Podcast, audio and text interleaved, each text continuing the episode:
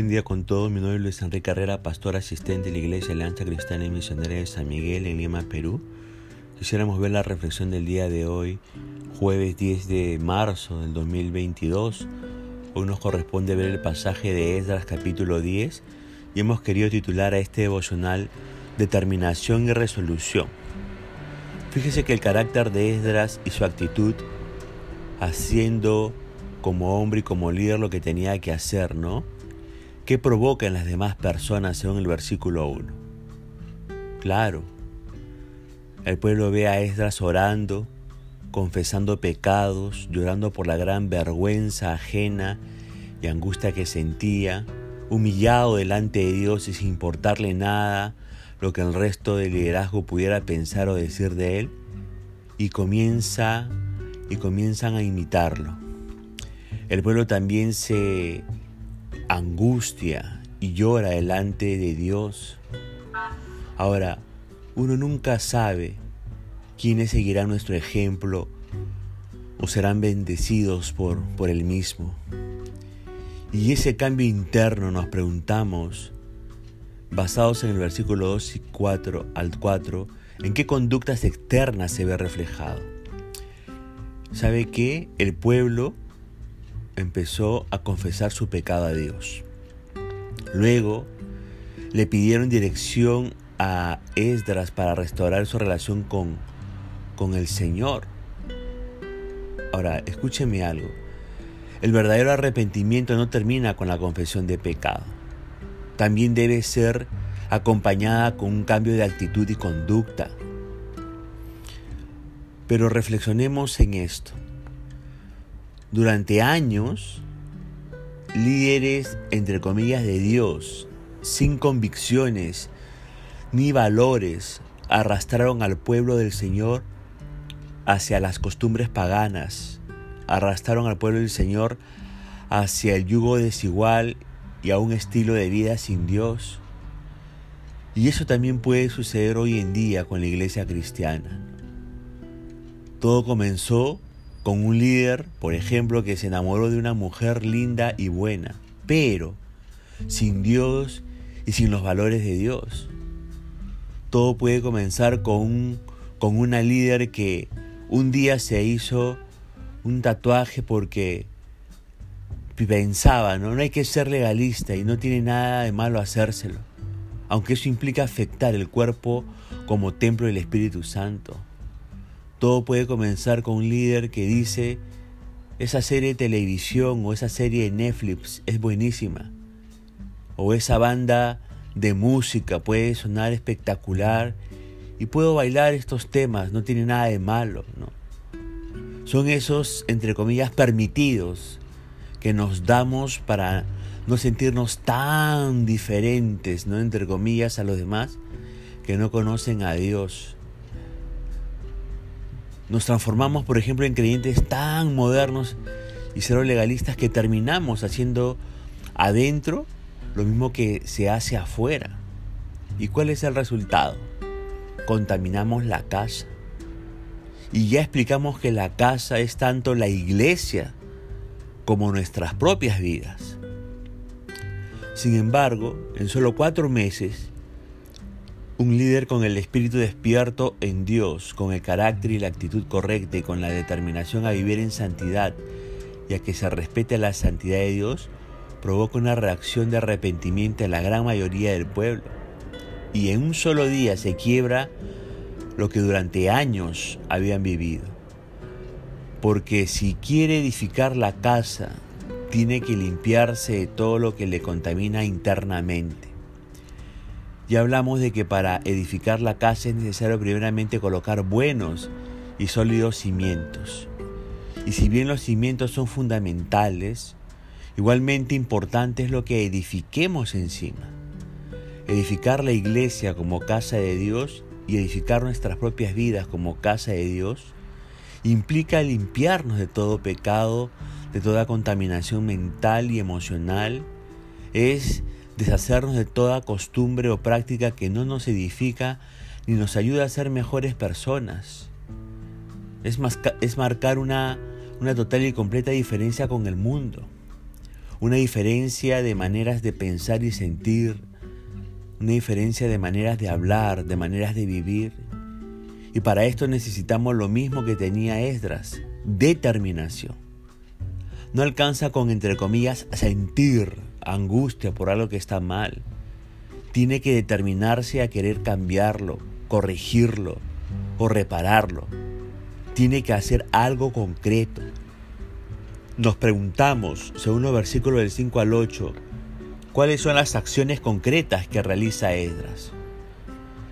En base a una excelente idea que el Espíritu puso en uno de los líderes arrepentidos, ahí en el versículo 2 al 3, Esdras se determinó a realizarla. Cuando el Espíritu se despierta por la palabra de Dios, viene el reconocimiento de lo que está mal y el arrepentimiento para cambiarlo.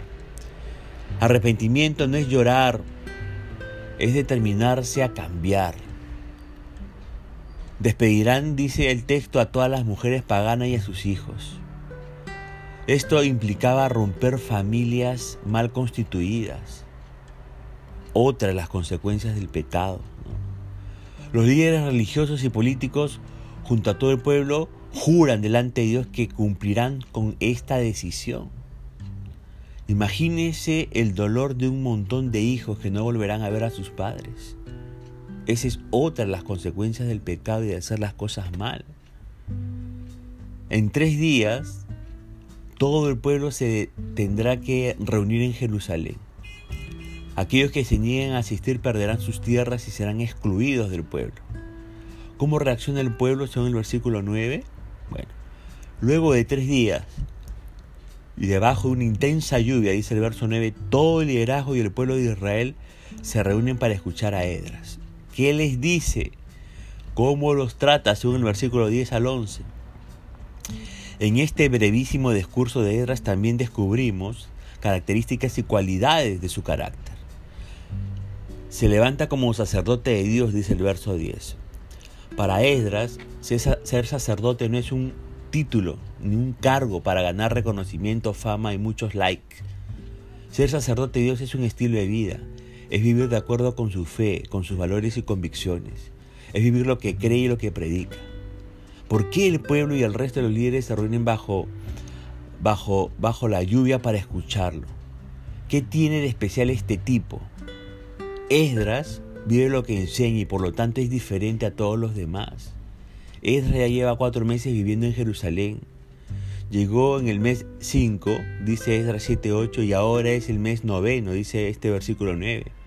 ¿Qué hizo durante esos cuatro meses? ¿A qué se dedicó? ¿En qué invirtió el tiempo? Hizo lo que dijo que haría. Lea usted Esdras capítulo 7, verso 10 y verso 25. Durante cuatro meses enseñó la palabra, ministró la palabra, impartió la palabra a todo aquel que quisiera oírla. Durante cuatro meses asignó gobernantes y levantó líderes.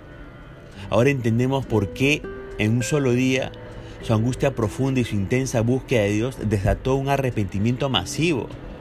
Porque durante cuatro meses Esdras se dedicó a, a, sembrar la palabra. Y la palabra le despierta el espíritu, le abre los ojos y discierne el bien y el mal. Pero sin palabra es una marmota que vive a ciegas.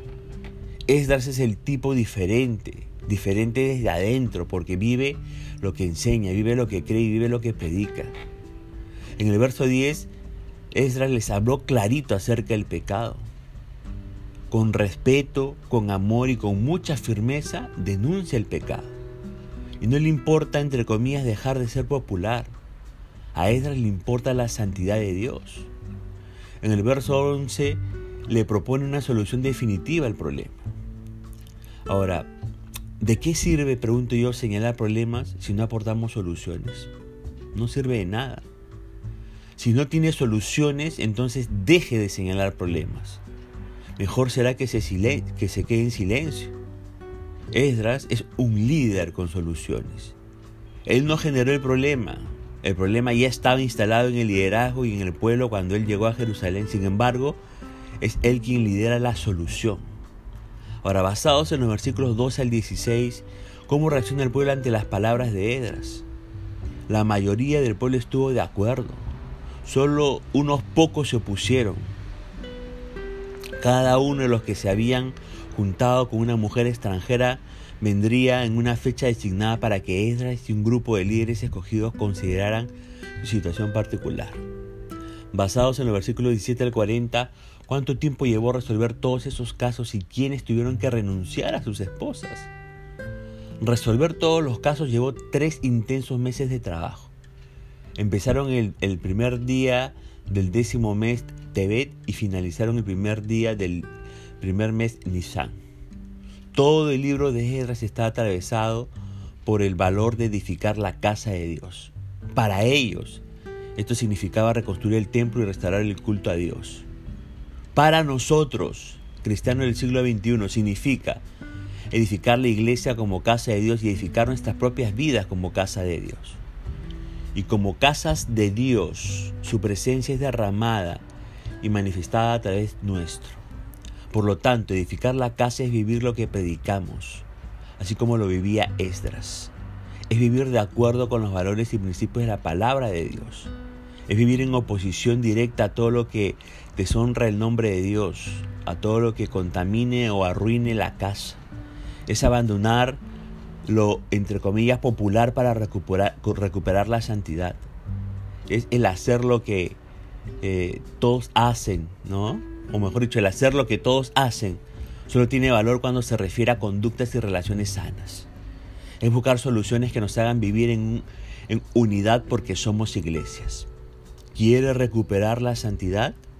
¿Quiere recuperar las bendiciones y el favor de Dios? Es necesario renunciar al pecado. Deshágase de todo lo que esté contaminado por el pecado, por más entre comillas valioso que sea para usted. Haga un pacto de santidad con sus ojos, haga un pacto de santidad con sus oídos, con sus manos y todo su cuerpo. Renuncie definitivamente a todos los vínculos y las relaciones que le enferman, le deprimen, le angustian o le llenan de, odios y rencores. Edifique la casa. Determínese, por favor, determínese y tome resoluciones. Y verá que las cosas van a cambiar para la gloria del Señor. Punto final para el devocional del día de hoy, deseando que la misericordia y gracia del Señor sea sobre su propia vida y familia, como será Dios mediante hasta el día de mañana, que el Señor le bendiga.